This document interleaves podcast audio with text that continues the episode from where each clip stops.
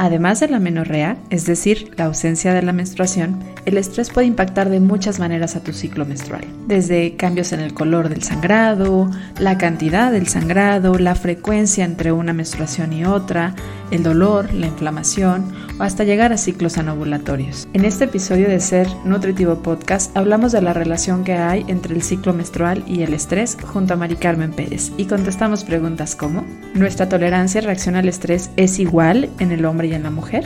Las fluctuaciones de nuestras hormonas dentro de nuestro ciclo menstrual podrían contribuir a tener una tolerancia y reacción diferente al estrés. ¿Existe alguna relación entre síndrome de ovario poliquístico, resistencia a la insulina, hiperprolactinemia y otras alteraciones metabólicas con el estrés?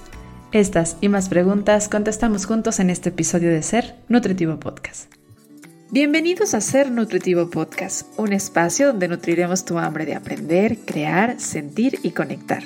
Soy Griselda Jiménez y junto a grandes colegas de la salud y buenos amigos, compartiremos contigo ciencia y experiencia que nutre tu ser.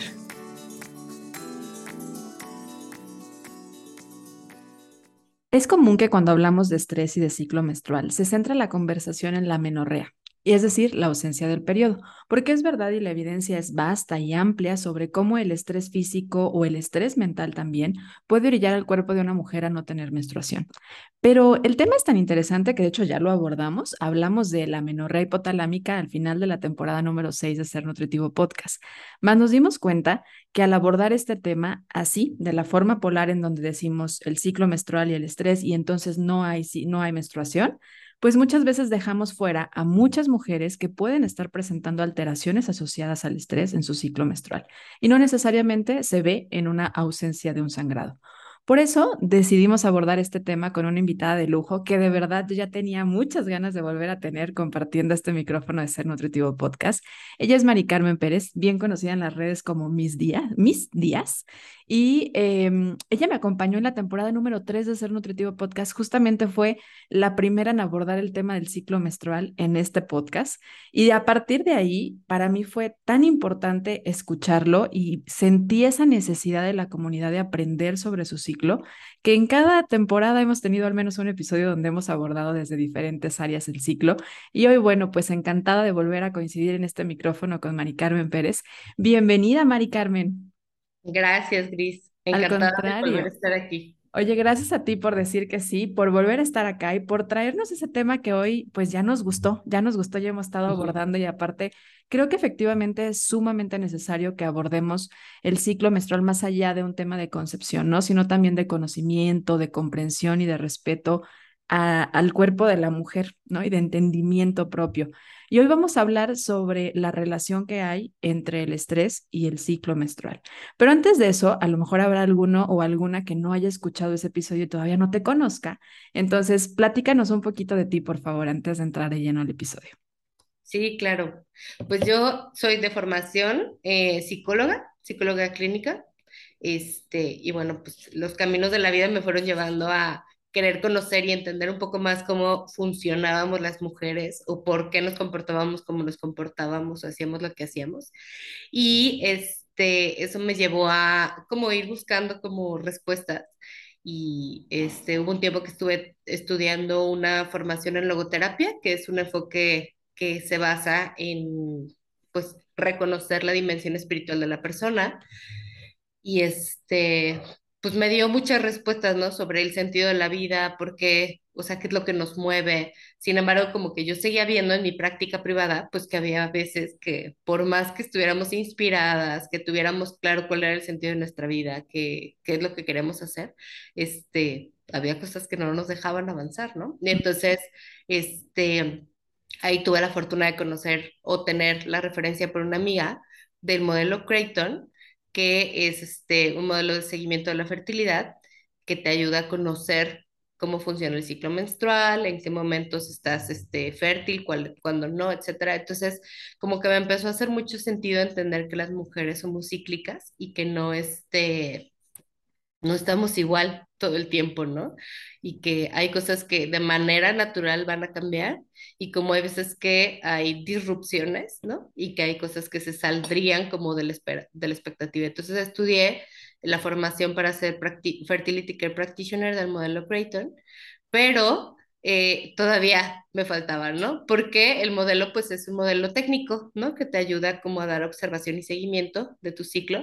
Y entonces pues ya ha sido como mucho más autodidacta porque es un área que sigue explorándose, ¿no? Y que todavía sigue habiendo investigación, este, para dar respuestas. Hay mucha información como, este, ¿cómo se dirá? Como muy intuitiva, ¿no? Y de observación este, sobre esto, ¿no? Sobre cómo el ciclo va cambiando, cómo va haciendo este efecto en la parte como emocional, en la parte social, en la parte espiritual de la persona, pero eh, como que apenas se está abriendo camino para entender cómo funcionamos, ¿no? ¿Qué relación hay, sobre todo, por ejemplo, de los cambios hormonales del ciclo a este ¿cómo se dice? Ya me estoy yendo más a otro lado, ¿no? Pero bueno, el tema es, o sea, cómo los cambios hormonales del, ciclo menstrual, de las hormonas este, propias del ciclo, afectan a otro tipo de hormonas, ¿no? Este, que nos hacen funcionar. Y entonces, pues en mi camino, en estar estudiando y como esta curiosidad por saber, me ha llevado mucho como a entender el, ah, ok, claro, es que entonces si esta hormona está alta, esta va a bajar y si esta afecta, entonces esta va a estar, este, se va a ver también este, involucrada, etcétera. Entonces, eh, y últimamente he estado estudiando mucho con un enfoque de psicotrauma que habla mucho sobre estrés, ¿no? En la vida y de estrés crónico sobre todo o circunstancias de estrés postraumático y entonces como que va haciendo mucho sentido ahí, ¿no? Como este, todo está relacionado. Y en esto que mencionas de, a ver, no, no somos iguales los hombres y mujeres, y creo que en cada episodio donde hemos abordado el tema del ciclo menstrual nos, nos ha quedado claro. Creo que eh, cada vez es más común y sobre todo post pandemia y, y aprendimos en definición lo que es el estrés, pero el estrés en la mujer y en el hombre se viven igual. Este, vamos a decir que hay una base que es este, ¿cómo se dice? Como de funcionamiento, la respuesta al estrés, ¿no? Pero la sincronía o la relación y el impacto que tiene en diferente, o sea, en definitiva más bien, no es igual, ¿no? O sea, la respuesta al estrés, vamos a decirlo desde el cerebro, este, es que el cerebro no puede ignorar, pues, tu género, entonces, o tu sexo, pues, entonces, eh, lo va, lo va a contemplar, o sea, el, el, ¿cómo se dice? El cerebro y la respuesta al estrés, que al final es como esta respuesta que está basada frente a, para responder frente a una amenaza, una situación de peligro, de riesgo, sea lo que sea que signifique eso, este, pues tiene que considerar también otros factores en el cuerpo, ¿no? Entonces, en definitiva, también toma en cuenta si eres mujer o eres hombre. A mí en los últimos, yo creo que en el último año me ha llamado mucho la atención el tema de las neurociencias y buscaba por ahí un poquito para, para entender esto, a ver si era verdad o no que se vivía diferente, porque como dices, muchas veces está basada en la experiencia personal, ¿no? Yo puedo comparar mi reacción ante el estrés, el mismo estresor con mi pareja y él reacciona muy diferente a la forma en la que yo reacciono. Y al echarme este clavadito por ahí alguna, alguna evidencia en la parte neurocientífica, hablaba de cómo en el hombre tiende a, encenderse más la parte prefrontal y esta los hace, sí, efectivamente, entrar como en, en marcha de fuga o combate, que es como lo muy típico que sabemos que hace el estrés, ¿no? Nos lleva a reaccionar para correr o atacar. Pero que hay una diferencia importante de la zona donde se enciende en la mujer el cerebro y es la parte límbica, el sistema límbico, que nos lleva más a la ayuda y a la protección. Me parece como muy natural, ¿no? De, nuestra, de, nuestro rol como hasta más maternal, más de tribus, de cuidadoras, el que algo está mal, cuidémonos, ayudémonos. Y esta simple diferencia de la zona donde se enciende hace que nuestra reacción sea distinta y que a lo mejor sí efectivamente va a ser el mismo estresor, pero va a haber toda una cascada diferente porque la acción hacia la que nos lleva ya es distinta, ¿no? Y pensándolo en, en, en el estrés en sí, creo que es importante que ahorita, como mencionabas, entender que una hormona mueve a la otra, ¿no? Y si nosotras somos cíclicas y se mueven constantemente muchas hormonas, reaccionaríamos diferente en diferentes etapas de nuestro ciclo al estrés. Es decir, podríamos decir que hay ciertas etapas donde estamos más vulnerables o reaccionamos distinto? Sí, totalmente. Solo quiero hacer una aclaración ahorita que mencionabas esto de la diferencia de los hombres y las mujeres. No conozco el estudio que mencionas, pero algo importante de decir es que justo el, ¿cómo se dice? Em, ay, se me fue, el lóbulo prefrontal, ¿no? O más bien, si la este, corteza cerebral es la que ayuda a que podamos responder tomando decisiones, ¿ok? O sea, es la parte más evolucionada de nuestro cerebro. Ujú, El sistema límbico es, vamos a decirlo, como la evolución intermedia de nuestro desarrollo y es en donde respondemos con bases más este, primitivas o más emocionales, ¿no? Incluso más este, viscerales, vamos a ponerlo así.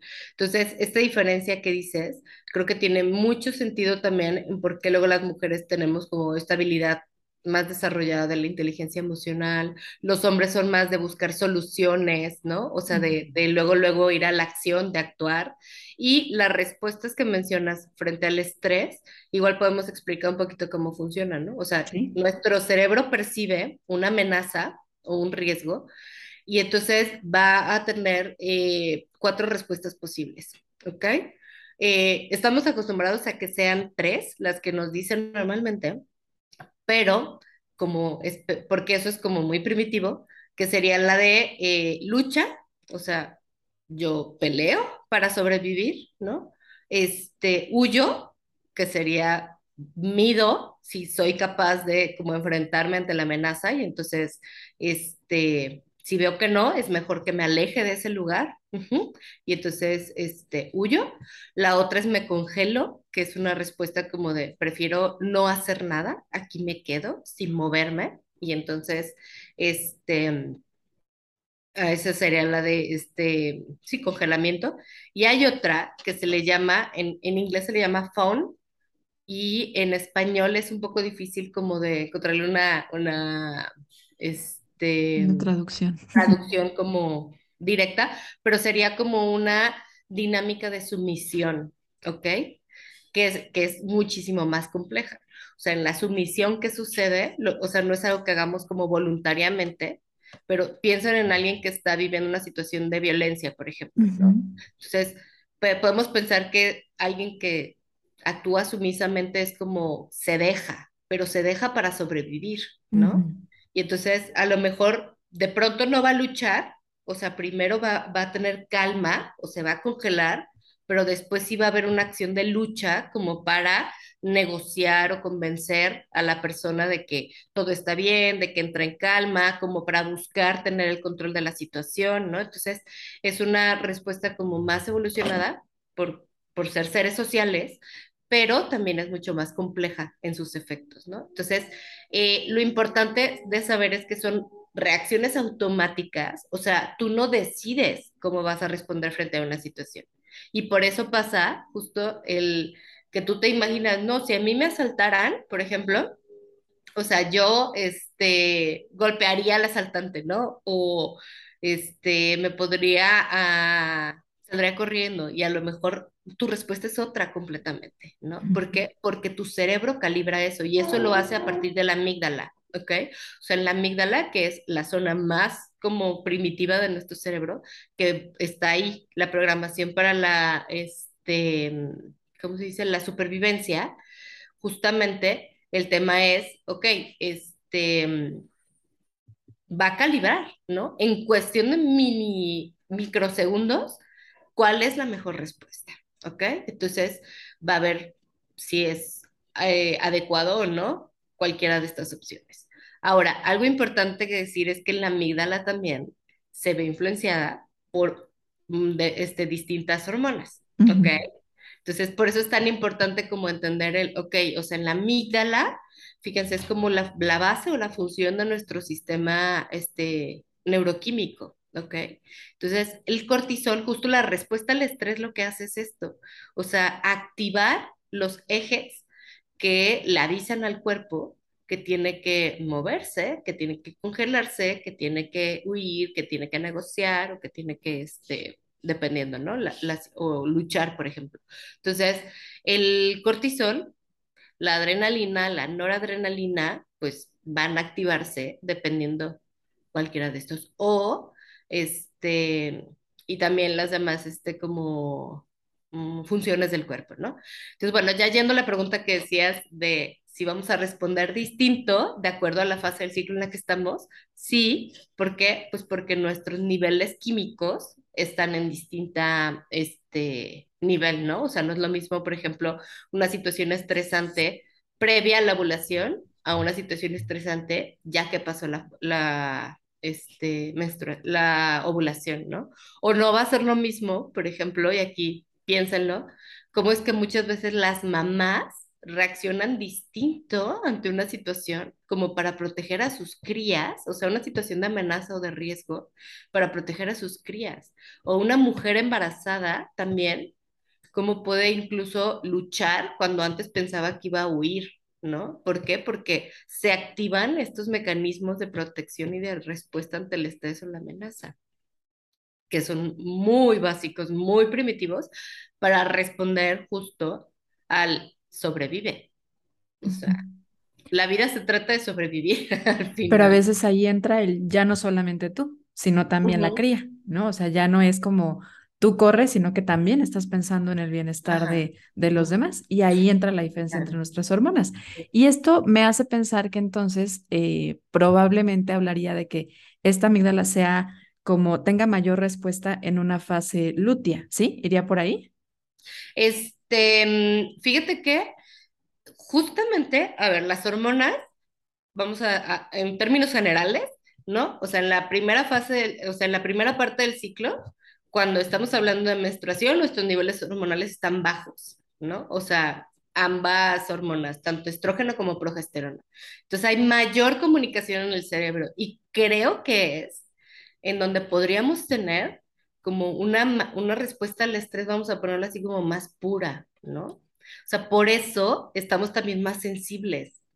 O sea, recuerden que amenaza no solamente es como, o sea, te llegó un mamut y te va a comer, ¿no? O sea, o sea, la amenaza también puede sentirse como, siento que me van a correr del trabajo, o la amenaza también puede sentirse como, mi novio, mi pareja, mi esposo ya no me habla, o, hoy no me vio bonito, ¿no? O sea, este, la amenaza... están subiendo los precios de la comida, o sea, cosas así que de repente, pues son parte del día a día y están pasando y nos ponen en una sensación de vulnerabilidad, ¿no? De sentirnos como que no vamos a poder o algo está, estamos en riesgo tal cual. Y luego el estrógeno, justamente, es una hormona que, bueno, en la, después de la menstruación, pues empiezan a aumentar el estrógeno, la testosterona, y este, son hormonas que, pues por definición, nos hacen como estar más en modo lucha, ¿no? O sea, como en modo activo, en este, poder, o sea, como tener más facilidad para hacer las cosas, para trabajar, para movernos, para relacionarnos, para buscar resolver problemas, ¿no? Y sí, después de la ovulación viene la fase lútea y entonces la fase lútea la progesterona es, ah, bueno, para este, hay quien dice o se usa como este término de que el estrógeno es nuestra hormona este, antidepresiva, ¿ok? ¿Por qué? Porque justo nos ayuda a activarnos, ¿no? Y la progesterona sería como nuestra hormona antiansiolítica, ¿ok? Entonces nos ayuda como a estar relajadas. Entonces, conforme a lo que mencionas, sí puede ser que estemos como más sensibles o vulnerables en la fase lútea, a diferencia de este previo a esto, ¿no? O sea, en la fase folicular y en la ovulatoria. Ya que te fuiste por ahí, yo tenía en mis anotaciones que quería preguntarte justamente sobre el, si hay alguna relación o algo que conozcas sobre el consumo de antidepresivos y, ansiolíticos en el tema del ciclo menstrual. Creo que eh, post-COVID sobre todo se desató muchísimo alteraciones en el sistema nervioso que se pueden ver como depresión o como ansiedad y empezó a ser más común y en muchas ocasiones muy necesario que la gente tome estos medicamentos. ¿Se ha visto alguna alteración a nivel del ciclo en la mujer? Interrumpo unos minutos de este episodio porque me entró una duda. ¿Ya me sigues en redes sociales? ¿Ya sigues a Ser Nutritivo Podcast en Instagram y en Facebook? Recuerda encontrarnos como Ser Nutritivo Podcast o bien a mí, la voz de Ser Nutritivo Podcast, como Nutrióloga Gris en Instagram y en Facebook como Body Santé. Nos estamos viendo por allá para saber más de nosotros, no nada más los jueves, sino toda la semana. Te regreso al episodio. Gracias. Si hay algunos pero, o sea, sobre todo, creo que las benzodiazepinas son como las que más, este, ah, ay, se me fue la palabra. Las que, sí, las que pueden afectar un poquito más, este, pero o sea, vámonos como a esta parte como de neurociencias, ¿no? O sea, de, de funcionamiento bioquímico. O sea, nuestra respuesta corporal, o vamos a decirlo así como nuestra respuesta natural es, así como yo busco yo sobrevivir, hay otro impulso natural que es el de preservar la especie, ¿ok? Entonces, yo tengo como esta programación para hacer que mi, mi, tener descendencia, ¿no? Para que mi especie se perdure a través del tiempo. Y también para que podamos sobrevivir, porque va a llegar un momento en el que yo no voy a poder sobrevivir por mí misma, ¿no? Y para eso está bien que exista alguien más que pueda dar sustento a mi comunidad, a mis, a mi, este, sí, como a mi, a mi familia, ¿no? A mi grupo social. Entonces, este, la respuesta al estrés es tan como, este, ¿cómo te diré? Como inteligente, como protectora, ¿no?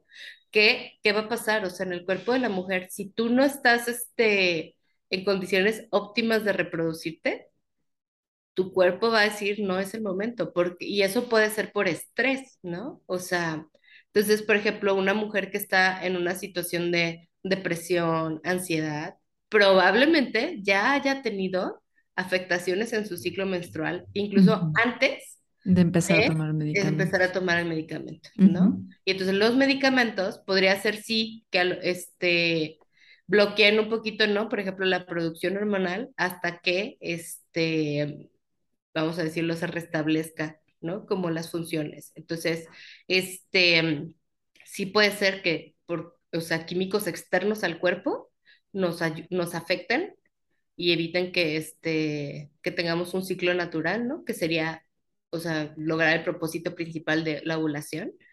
Pero también puede ser que por la circunstancia ya como, este, previa de salud, este, pues no estemos este, teniendo un ciclo menstrual adecuado, ¿no? O regular, vamos a ponerlo así. Que, que de hecho, justamente en años pasados creo que nos tocó ver de manera como, como masiva el efecto que tiene el estrés en el ciclo, ¿no? Y empezamos a ver mujeres con elevaciones de prolactina sin necesidad de tener alguna tumoración o algún problema como tal que lo estuviera estimulando, simplemente pues una parte neuroprotectora de, a ver, tú no vas a ovular ahorita, estamos en un factor de riesgo, bloquea un poco la ovulación, empezamos a ver niveles de progesterona como mucho más bajitos también asociados a esto y, muchas personas de hecho, han manifestado y, está en investigación, hoy cuesta trabajo todavía dar información sobre esto porque hay mucha investigación por hacerse, de cómo el COVID y cómo las vacunas y cómo el aislamiento les afectó en su ciclo.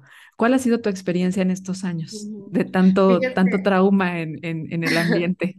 sí, fíjate que, a ver, vamos a hablar. O sea, el estrés justamente, o sea, la respuesta del estrés, como decíamos, ¿no? En el tema de la, este, de la búsqueda de reproducción, este, o sea, no es algo que voluntariamente yo haga, ¿no? Que yo diga, "Ah, voy a ovular y entonces quiero tener un hijo, porque cuántas mujeres justamente, ¿no? Quieren tener un hijo, quieren embarazarse y no lo logran, ¿no? No pueden. Y entonces, fíjense que aquí tiene que ver con el estrés, cómo lo percibe el cuerpo, ¿ok?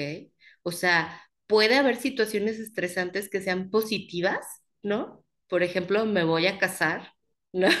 O sea, ¿cuántas mujeres no hay que empiezan a tener un relajo hormonal y un relajo en este, su ciclo por eso, o a lo mejor alguien que se va a ir de viaje, este, o una situación como, por ejemplo, el viaje en cuanto a términos de cambiar el ritmo de actividad, el cambio de, de hora, de horario, ¿no? O sea, si vas, por ejemplo, de este, al lado de este, Europa hacia África, ¿no? O sea, también cambiar en tu uso horario puede afectar tu ciclo menstrual, este, porque cambia tu ciclo circadiano y entonces no duermes como dormirías, no repones hormonas como este, tendrías que hacerlo.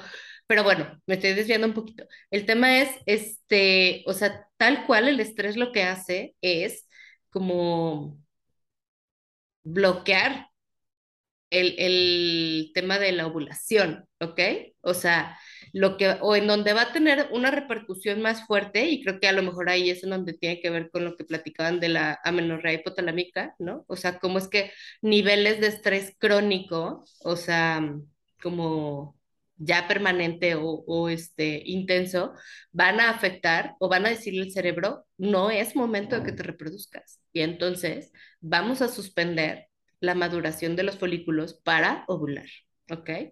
Entonces, hasta que el estrés baja sus niveles o hasta que el cuerpo encuentra la forma de, de este, establecerse o busca la forma de funcionar en esta realidad estresante, el, el, cuerpo va a regresar a sus funciones, ¿no? O a lo mejor no lo va a hacer hasta que se vea que ya no hay peligro.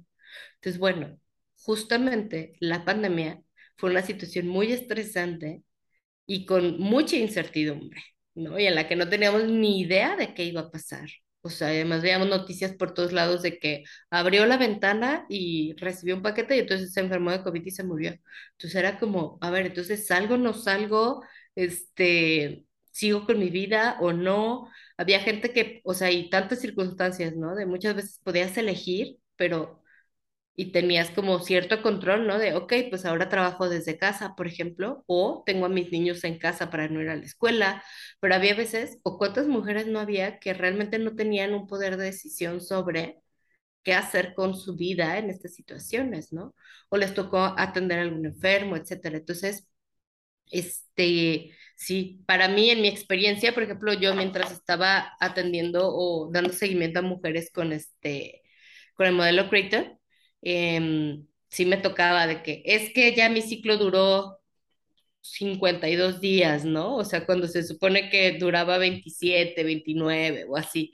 Eh, y eso tiene que ver justo con eso, o sea, con cómo el estrés nos fue afectando en, o luego, por ejemplo, el tema de la vacuna, ¿no? O sea, cómo el cuerpo también, pues, percibe un agente nuevo, extraño, ¿no? En el cuerpo y entonces, este, que las investigaciones siguen, o sea, no hay como mucha claridad todavía, pero creo que si nos vamos como la respuesta básica, es un, hay un agente extraño que el cuerpo no reconoce y que tiene que adaptarse a él, ¿no? Y entonces, pues va a suprimir funciones mientras que logra como restablecer la homeostasis o, lograr un equilibrio saludable, ¿no? Entonces, este, sí, había muchísimo descontrol en ciclos hormonales, o sea, muchísimas mujeres que pues perdieron la menstruación o que no estaban o no ovularon o al contrario, ¿no? Que empezaron a tener por los niveles de cortisol elevados, como mencionaste, la prolactina se aumenta y entonces la prolactina hace que no esté, ¿cómo se dice? Que no ovules, ¿no? Porque pues le, le, dice al cuerpo como que está en una fase distinta, aunque no te hayas este, embarazado, no tengas bebé. Este, entonces sí, sí, afectó muchísimo, o sea, muchísimas, este, ¿cómo se dice? Mujeres. Yo, honestamente, no sé, o sea, sí me atrevería a decir que no hubo mujer que no tuviera un impacto en su ciclo menstrual, de una u otra manera, ¿no? Habrá quienes lo hayan tenido mucho más fuerte o más permanente y habrá quienes a lo mejor habrá sido, este, pues por un periodo corto o a lo mejor solamente en un ciclo, pero yo creo que sí a todas nos afectó, porque pues la, la pandemia sí fue, ¿no? Claro, de alguna manera en algún área de nuestra vida nos pudo haber impactado, ¿no? A lo mejor más en el tema social, algunos a lo mejor más en el tema económico, algunos en la pérdida de algún familiar, algunos en su trabajo, pero efectivamente creo que hubo varias áreas en donde había estrés. El simple hecho de ya no tener estos espacios a veces recreativos, espacios personales, donde la casa fuera el, la, el sitio de reunión de toda la familia, escuela y todo, realmente eh, generó cierto patrón alterado de, de, un estrés que se fue convirtiendo en un estrés crónico, ¿no? Con el paso de los años y, meses. Y yo creo que todavía estamos viendo como esa colita, porque realmente creo que todavía estos niveles elevados de prolactina, estas alteraciones a nivel de, del ciclo menstrual se siguen viendo, aún que ya muchas de estas cosas ya volvieron a su normalidad, todavía hay mujeres que no han trabajado en mejorar pues esta parte de modulación del estrés o de trabajar en reconocer también su ciclo, ¿no? Y, creo que me gustaría que abordáramos también el ¿cómo se puede ver afectado? O sea, ¿en qué, en qué, de qué manera o síntomas podríamos decir, ah, a lo mejor es el estrés el que me está afectando? Para no quedarnos en nada más en el estrés me puede llegar a quitar la menstruación, o sea, puedo dejar de ver mi sangrado. Puede haber muchas otras como variantes o tamices dentro del ciclo que podrían estar asociadas al estrés y a lo mejor alguna ni siquiera se ha dado cuenta que puede ir por ahí. ¿Cómo se podría ver? ¿Sabes qué? Mm, es muy, es curioso porque justamente, o sea, nuestro cuerpo va siempre a buscar funcionar, pues, ¿no? Entonces, de una u otra manera, el, o sea, yo creo que el no menstruar es como la respuesta última. Antes pasan más cosas, ¿no? Y bueno, no menstrual significa que no ovulaste, ¿ok? Entonces, este, mm, eso, o sea, el no ovular significa que, que ya se agotaron todas las demás opciones. Pero, por ejemplo, este, entre las que te podría decir, yo creo que es mucho, por ejemplo, una, mm, o sea, algunos síntomas o algunas, este, que hiciste, ay, se me fue el nombre. Todos estos síntomas que surgen, justo, fíjate, me dio COVID y entonces ando también un poquito, se me van palabras. Como aumento del síndrome premenstrual, ¿será? O sea, como aumenta, ¿no? Los síntomas del síndrome premenstrual pueden como exacerbarse. ¿Por qué? Decíamos, ¿no? O sea, justo progesterona es una hormona que nos ayuda como a estar tranquila, chill, este, como prepararnos para, para la menstruación. Entonces, si nuestros niveles de progesterona están bajos, esto puede ser ya sea por dos cosas. Una, o porque no ovulamos. Dos, porque el estrógeno está elevado. Y entonces tenemos un nivel de estrógeno en aumento, que sería, se me fue la palabra, ¿La predominancia estrogénica? La predominancia estrogénica. Ajá. Entonces, tenemos niveles elevados de estrógeno y entonces esto puede hacer que este, tengamos síntomas de síndrome premenstrual fuertes, ¿no? Por ejemplo, mayor sensibilidad emocional, eh, insomnio, este, muchos retención de líquido también, ¿no? ajá, problemas digestivos, ¿no? De que se aumenta la colitis, este, dificultad, estreñimiento, este, dificultad para concentrarnos. Em, entonces, como estos detalles, creo que es importante. O sea, si tú ves que tu síndrome premenstrual, o sea, que tus síntomas premenstruales, que serían regularmente un estar tranquila, estar más enfocada en ti, no querer ser tan social ni salir tanto, tener menos energía para trabajar, por ejemplo. O sea, se están yendo a un extremo de estoy de malas todo el tiempo, estoy irritable, muy, muy irritable, este, me enojo por cualquier cosa o lloro a la menor provocación, este, tengo muchos problemas digestivos, em, no estoy pudiendo dormir, o sea, eso va a afectar sí o sí, o sí a tu ciclo, o sea, sí, e, es porque puede haber una situación de estrés, ¿no? Entonces, este, que está desequilibrando tus niveles hormonales. Ahora, otra cosa importante es, este, ¿cómo se dice? O sea, ver que sea una situación como prolongada, vamos a ponerlo así, ¿no? O sea... Sí, si pasa en un ciclo, a lo mejor no está, no habría que llevarlo como algo patológico, ¿no? Más o menos tres meses es lo que podríamos decir que está siendo ya como una situación, porque pensamos es una cuarta parte del año, ¿no? Entonces, este, ya podría ser más significativo. Y es eso, por ejemplo, en la fase este, este, sí, premenstrual, ¿no? O sea, después de ovulación. ¿Qué otros síntomas, por ejemplo? O sea, mi teoría, y esto es algo como que no se ha podido como comprobar, vamos a ponerlo así, este, como tan, tan, este, científicamente, ¿no? Es que para mí la mayoría de los este, problemas ginecológicos son causados por estrés, porque justamente está esta situación del cortisol afectando y porque influye pues en las demás ejes hormonales, ¿no? Por ejemplo, los problemas de tiroides, el síndrome este, de vario poliquístico, la endometriosis, o sea, pero que tiene más que ver con un tema de estrés crónico, o sea, desarrollado desde situaciones o desde experiencias adversas de la infancia, ¿no? O sea, como a lo mejor he vivido desde pequeña en una situación de, de este, alerta constante. o de lucha constante, ¿no? Entonces, el estar en lucha constante ha, aumentado o ha, ha generado mis niveles de cortisol que estén todo el tiempo arriba, arriba, arriba, o este, y han afectado pues en mi dinámica de, o la dinámica de mi ciclo menstrual, ¿no?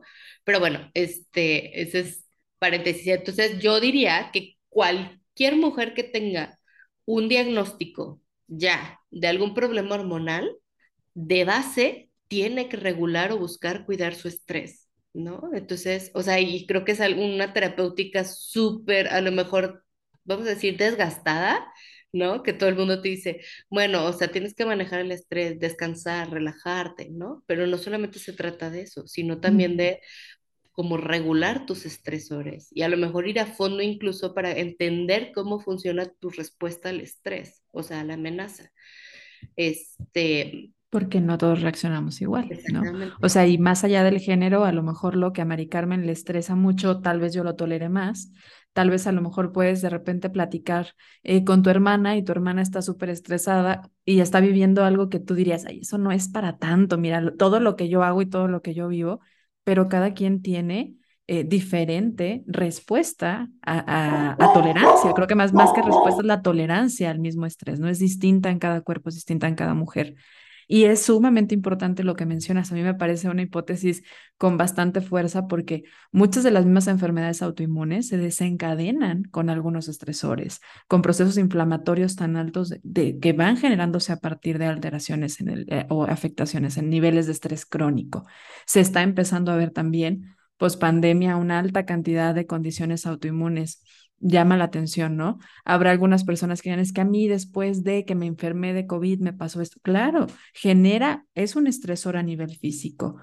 Estamos muy acostumbrados a hablar del estrés desde un lado mental y creo que todos lo hemos vivido. También hemos vivido el estrés físico, pero creo que no lo hablamos tanto. Un estrés físico es no dormir, un estrés físico es eh, un cambio en tu alimentación, un cambio en tu deporte, un cambio en no hacer deporte, ¿no? En dejarte de mover muchas cosas que pueden estar alterando a, nuestra, a nuestras hormonas en sí. Y se mueve una y como efecto dominó se mueven todas. Pero lo interesante es que esto también funciona a la inversa. Acomodas una y empiezas a acomodar todas. Entonces, fíjense lo potente o grande y fuerte que es esa hormonita, ¿no? La hormona del estrés, la hormona del cortisol. Si la acomodas, es probable que todas las demás también empiecen a acomodarse. Y no vamos a aislarnos del estrés. Yo creo que eso es algo que tenemos que dejar de pelearnos es algo natural, pero sí necesitamos aprender a tener recursos para trabajarlo, ¿no? Esos recursos emocionales, esos recursos de, de autoconocimiento, de gestión para poder modularlo. Pero a mí me parece importante que digamos, a ver, es que tal vez esto que yo estoy viendo solamente desde el lado hormonal, y desde el lado hormonal me refiero a que voy y veo en el ginecólogo que está bien, ¿qué tal si lo abordo también desde, a ver, voy a ver si está afectando mi ciclo, como decías ahorita, mi estado de tolerancia, ¿no? Mi apetito, si estoy teniendo sangrados más cortos. Esto también fue algo que sucedió mucho en pandemia, no sé si fue tu experiencia, ¿no? Estas mujeres que empezaron a menstruar a veces cada 15 días, 17 días, ahí también estaría asociado un poco al estrés, ¿no? Sí, de hecho, fíjate, o sea, justo cuando una mujer no ovula, o sea, puede haber sangrado, ¿no? O sea, pensamos que, que no, o sea, menos que sea una situación, ¿cómo se dice? Como de un estrés, este, así como tan impactante, la respuesta del cuerpo va a ser súper drástica. O sea, el cuerpo busca adaptarse. Entonces, o sea, por eso puede ser que a lo mejor, o sea, una mujer a lo mejor no ovuló un ciclo, y, pero sus niveles hormonales como que estaban todavía permitiendo que se engrosara el endometrio y entonces en el engrosamiento y el deterioro, pues sí hubo algún tipo de sangrado, ¿no? Por ejemplo, creo que eso podría ser una señal que el, que el, o sea, que el estrés puede estar afectando tu ciclo, o sea, que tus patrones de sangrado cambian, ¿no? En temas de, de, color, de consistencia, ¿te refieres? De cantidad. De cantidad. es, este, duración. Por ejemplo, los cólicos también serían una forma, ¿no? ¿Por qué? Porque hay una respuesta inflamatoria del cuerpo y entonces en esta este, respuesta inflamatoria podría haber o generarse dolor, ¿no? En el momento del sangrado. Otra cosa podría ser, por ejemplo, que este, tú, si tú llevas un, un registro de los biomarcadores de tu ciclo con algún método, o sea, sintotérmico, este, Billings, eh, Creighton, o más o menos llevas una observación y medio ubicas qué pasa, este, por ejemplo, que tu este, ciclo de moco cambie, ¿no? O sea, a lo mejor que deje de haber moco. Esto podría ser una señal, ¿no? De que no estás ovulando o que está pasando algo. O también podría ser una situación de, por ejemplo, que tengas como parches, ¿no? O sea, de que tres días de moco y luego seco y luego otra vez tres días de moco y luego seco otra vez y luego como que va y viene, ¿no? O sea, que no hay patrón como regular, ¿no? Este, otra cosa que podría estar afectando justo tu ciclo menstrual o en donde lo podrías ver, ¿no? Este, en esta parte de, de la, tus niveles de energía. Ujú. O sea, normalmente, como les decía, o sea, en la fase folicular y ovulatoria, nuestros niveles de energía son como para que podamos tener este, más inspiración, más actividad, más creatividad, más, o sea, como más este empeño, incluso más resistencia física. Entonces, empezar a darnos cuenta que ya no estoy rindiendo como antes, o que me canso mucho, pérdida de atención, o sea, de que se me olvidan las cosas, estoy confundida, este, dormir, sexual, ¿no? Creo que también algo que se perdió muchísimo, la libido. Exacto, justo en esa fase, o sea, normalmente la libido está más alta porque también eh, la testosterona aumenta. Entonces, este, mm, puede ser o que la testosterona aumente muchísimo, ojo, y entonces podemos estar a lo mejor incluso como más agresivas, más violentas, más este, a la defensiva, este, mm, o puede ser que, este, sí, nuestro, nuestro libido baje, ¿no? Entonces, este, mm, ¿qué otros síntomas pueden pasar? Como que digamos, hijo, ah, bueno, que nuestro patrón de sueño cambie, o sea, el tema de- del insomnio, o sea, Insomnio ya sea para, me acuesto para conciliar el sueño, me cuesta trabajo, O insomnio de que me acuesto, me duermo y me despierto a medianoche y ya no me puedo volver a dormir, ¿ok? Estos despertares nocturnos también que muchas personas de repente manifiestan, ¿no? Bien curioso porque hay gente que le dice la hora del diablo, ¿no? Las 3 de la mañana y así. E- e- Es curioso porque efectivamente tiene que ver con nuestra ciclicidad, nuestro ciclo Sí. circadiano y alteraciones en, en la, en el- en la melatonina por elevaciones del cortisol. Entonces hay quienes lo hacen más desde este lado como místico, pero pues realmente ahí entran nuestras hormonas que pueden estar alterándose. Sí, y, y yo ahorita pensaba un poquito en, en también en el, en el cómo puede afectar pues en el carácter, en el apetito, en la búsqueda de alimentos y cómo se detonó muchísimo en, en esta, porque pues vivimos como una cascada de estrés grandísimo, cada vez hay más resistencia a la insulina. Yo le Ajá. llamaría más diagnóstico de. Y también muchas veces de esta resistencia a la insulina, que muchas veces sí se ve como vario poliquístico, en algunas otras no, pues puede estar generándose a partir de una afectación en las suprarrenales por alteraciones en el estrés.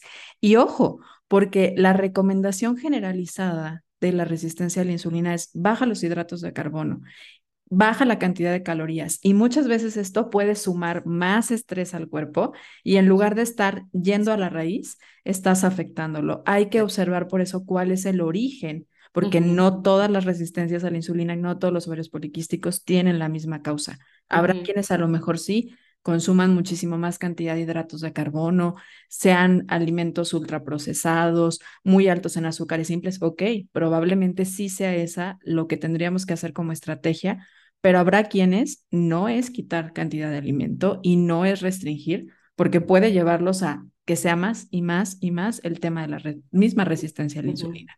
Sí, qué importante esto que dices, porque muchas veces cuando hablamos de estrés, o sea, como que la respuesta inmediata es un relájate, ¿no? O sea, o como, bueno, pues quita el estresor, pero no siempre funciona así. ¿Por qué? Porque a lo mejor querer quitar, querer quitar el estresor o querer quitar aquello que afecta a tu, a tu salud, te va a generar más estrés. Te estresa. ¿No? Entonces se vuelve como este ciclo, ciclo vicioso de, por ejemplo, pasa mucho con respuesta de ansiedad o con, con el insomnio, ¿no? O sea, el, es que me quiero dormir. Y entonces tengo que dormirme, tengo que dormirme y ya me quedan tres horas, y ya me quedan dos y ya me quedan, ¿no? O sea, y entonces estás más estresada, alimentando más esa respuesta bioquímica que no te va a permitir. Entonces, o sea, también es importante entender como cuál es tu respuesta al estrés. Yo tengo como una clave para entender, porque, a ver, si bien la respuesta es automática, o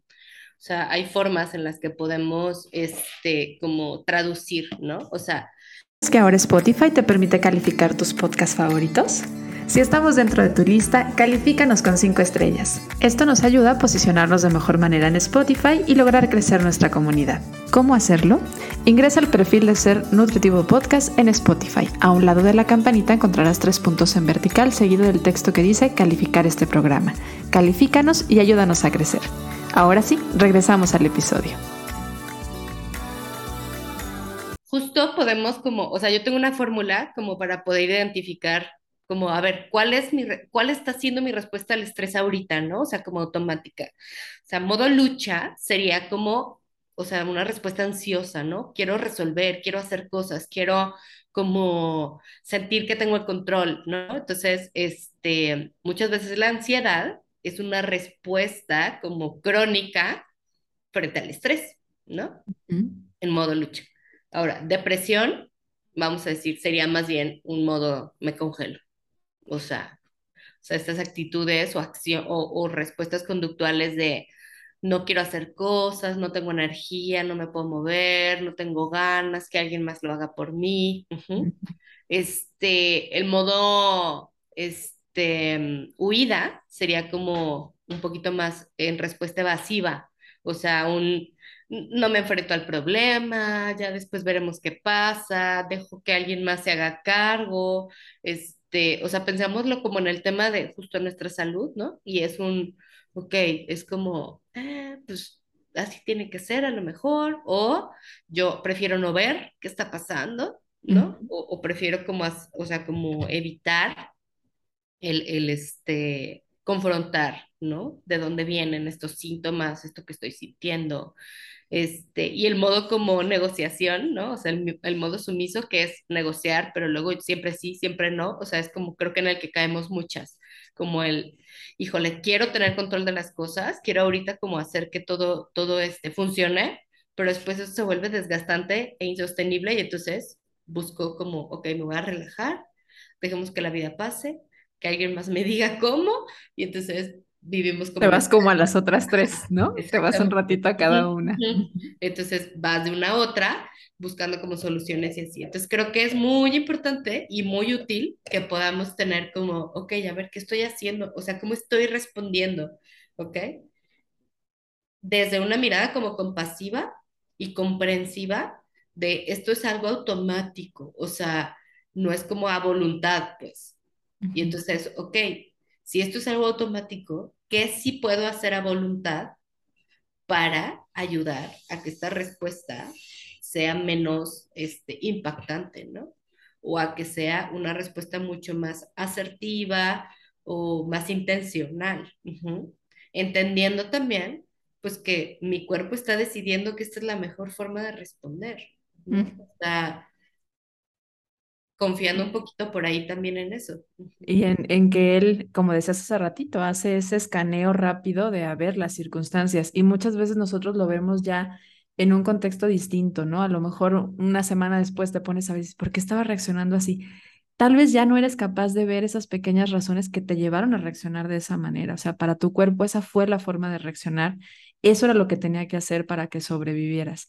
Ahora, si lo puedes ir como modulando, yo creo que ahí lo importante del autoconocimiento, la escritura, la meditación, con, cultivar esta parte de momentos de espiritualidad, de paz, de contacto con la naturaleza, para modular la respuesta al estrés. Porque al final creo que lo más, eh, que más que afecta al estrés en sí no es el estrés por sí mismo, sino el sostenerlo por periodos largos. Entonces necesitamos aprender a cómo bajar cómo hacer esas subidas y bajadas, mantenernos todo el tiempo arriba no es del todo bueno. Y, y, alejarnos un poco de los estímulos, creo que también es algo que nos puede ayudar mucho a modular el estrés, porque estamos en, en constante estímulo de comida, de redes sociales, de información, de todo hacia afuera y muy poco hacia adentro. Entonces, ese alejarnos puede ser una de las herramientas más sencillas, pequeños momentos contigo. y, y, ayer decía justamente mi meditación, ¿no? De cuando no puedes ver, en lugar de prender la luz, apágala y escucha, ¿no? Y es escucharte hacia ti y mirar un poco más hacia adentro y a veces no mirar, sino permitir que tus otros sentidos se conecten un poco más. Mari Carmen, pues estamos entrando a la recta final de este episodio, pero no me voy hasta que tú me digas, Gris, esto era lo que yo quería compartir. ¿Hay algo más todavía que quieras agregar en el tema del estrés y el ciclo menstrual? Fíjate que justo esta parte que te decía, ¿no? Como de muchas, como muchas enfermedades actuales, creo que tienen que ver sí, con cómo nuestro ritmo de vida, con nuestra expectativa o demanda de, este, pues sí, de, cómo responder, está a veces sobrepasando un poquito nuestra, nuestra capacidad, ¿no? Y creo que tiene muchísimo que ver también con este desconocimiento de, de la ciclicidad de la mujer, ¿no? O sea, creemos que somos mujeres que vamos a poder con todo todo el tiempo y a lo mejor no, ¿Por qué? Porque va a haber momentos en los que sí necesito como retraerme un poquito para estar conmigo, para recargar pilas, para poder volver a salir y ser, salir y ser productiva, ¿no? Entonces, esperar que seamos eh, mujeres hipercapaces y que todo el tiempo estemos trabajando, haciendo mil cosas, creo que tiene mucho que ver. Y ahorita que te escuchaba con esto último, me queda muy claro, ¿no? O sea, cómo es que nuestra, mm, o sea, como nuestra generación, somos mujeres que vivimos como con una alta demanda de productividad, ¿no?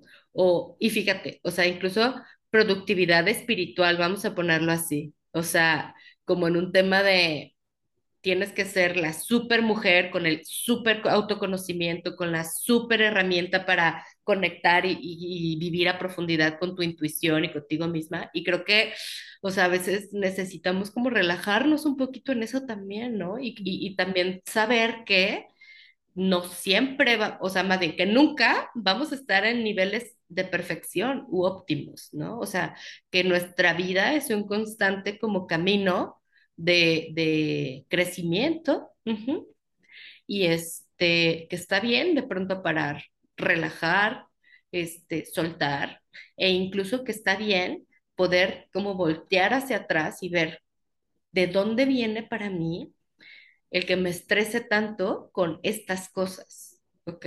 Creo que esta sería una pregunta como muy válida. O sea, decir, ¿por qué me estresa tanto, por ejemplo, que este, mis hijos no me hagan caso? ¿No? O sea, de pronto ahí que hay en mi historia también que me hace sentir como ignorada, no tomada en cuenta, este, rechazada, por ejemplo, eh, y que puede ser que esté detonando mi, mi respuesta a un estrés como esta palabra no me encanta, pero como imaginario, como interpretado así, vamos a ponerlo, ¿no? O sea, como el, es que de pequeña siempre viví siendo ignorada, ¿no? Entonces, ahora el que no me hagan caso o que no me escuchen, toca esa herida, ¿ok?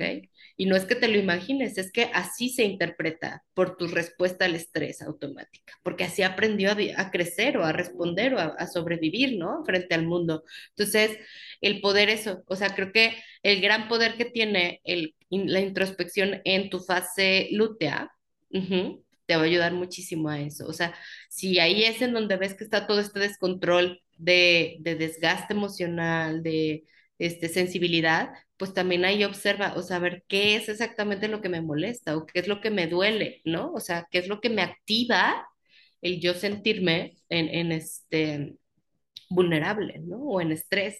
Y entonces, ahí ir a fondo con eso, o sea, claro, llevar un proceso terapéutico puede ayudarte muchísimo, este, para reconciliarte con tu historia y también para que tu cuerpo, este, como que deje de estar en ese modo de, alerta, ¿no? Y sus respuestas que pues, podrán ser como que se mantengan a través del tiempo, pero no son sostenibles por sí mismas en un estado de salud constante, ¿no? Y entonces van a tener su repercusión. Entonces, este, creo que yo iría un poquito por ahí, o sea, por la parte de, ok, profundiza, observa y también busca, este, comprende, ¿no? O sea, que no eres siempre la misma todo el tiempo y que no tienes que ser perfecta, que nunca lo vas a hacer. O sea, aceptemos eso y que el estrés es parte de nuestra vida y que también nos sirve y nos ayuda a funcionar en ciertos momentos, ¿no? Entonces, yo creo que cerraría con eso, ¿no? O sea, con el dejemos de exigirnos a las mujeres ser aquello que no podemos ser, o sea, y permitirnos ser lo que somos en las diferentes etapas, ¿no? Porque cada una tiene su, su función. Esa pausa, esa necesidad como de, de observar, de, de analizar, que nos permite justamente la fase lútea y de volver a empezar, que nos permite la, la, menstruación, creo que son etapas que muchas veces nos hemos negado porque son un tanto incómodas, ¿no? Porque aparte las hemos visto desde la incomodidad de no soy productiva. Creo que eso es lo que hace que nos genere mucha incomodidad. El parar y observar, pero sin parar y observar no va a haber esa sanación de la que hablabas. No vas a poder encontrar a lo mejor cuál es ese miedo que te está haciendo reaccionar así, ¿no? Tal vez fue eh, tuviste a lo mejor un accidente y por eso cada que manejas vas nerviosa, cada que escuchas que tocan te pones nervioso y realmente viene desde algo viejo, no es un miedo nuevo, es un miedo viejo que te permitió sobrevivir. Agradeceselo, es un mecanismo de defensa que te ha permitido estar aquí pero también trabájalo si ya en este momento no lo estás necesitando. Me encanta, Mari Carmen, y estamos ahora sí en la recta final. Fíjate que ya lo hemos, ya te hemos hecho estas preguntas, pero seguro han pasado algunas cosas en tu vida porque no somos las mismas de hace unos años cuando grabamos esa temporada 3 y nos gusta saber cómo le haces para nutrirte física, mental y espiritualmente. Estas tres preguntas se los hacemos a nuestros invitados. Hoy en día, ¿cómo le haces? ¿Cómo disfrutas nutrir tu cuerpo? Ok, mi cuerpo me gusta mucho como el comer, o sea, como prepararme comida rica y, sobre todo como, pues sí, usar ingredientes que yo sé que, que le dan un toquecito diferente a los alimentos. Factor sorpresa ahí, ¿no? El, detalle. ok, ¿y tu mente? Mi mente, pues, eh, la trabajo mucho como en leer, me gusta mucho leer, este, ir a terapia. Este, cuido mucho también últimamente lo que entra, creo que es una forma también como de evitar el, el contenido como que me altere, por ejemplo, últimamente he recortado, más bien como bloqueado el ver cierto contenido de cosas que no, pues no me estaban generando más que estrés o molestias, incomodidades y así. Entonces creo que también es una forma como de cuidar, de alimentar. ¿Y la parte espiritual? En la parte espiritual, eh, últimamente, fíjate, creo que ha cambiado mucho desde la vez pasada, como que estoy mucho más en una confianza con Dios de, o sea, pues Él quiere lo mejor para mí, ¿no? Y entonces, como confiar y estar abierta a recibir eso bueno que hay para mí.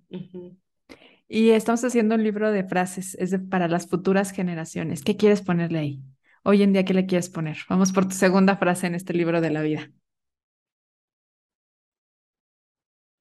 Pues creo que sería eso, ¿no? O sea, como el que seas mujer no es casualidad y que, que conocer y abrazar tu ciclicidad te va a permitir responder como a, a ese a esa misión que tienes aquí. Buenísimo. Pues feliz, Mari Carmen, de compartir contigo un episodio más de Ser Nutritivo Podcast. Siento yo que además muy nutritivo para nosotras las mujeres. Eh, gracias, gracias por compartirnos. Platícanos en dónde te encuentran, por favor. Obviamente vamos a compartir tus redes sociales dentro de nuestras redes sociales y boletín, pero para quienes solamente nos escuchan o ven en las diferentes plataformas, ¿cómo te pueden encontrar? Claro que sí.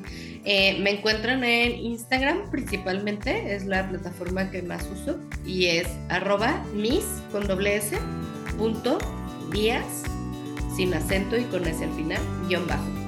O pueden buscar tal cual, ¿no? Mari Carmen Pérez y ahí seguramente les va a aparecer psicóloga Mari Carmen Pérez. En Facebook también estoy como sí, Mari Carmen Pérez. Ahí la encuentran. Pues muchas gracias, Mari Carmen.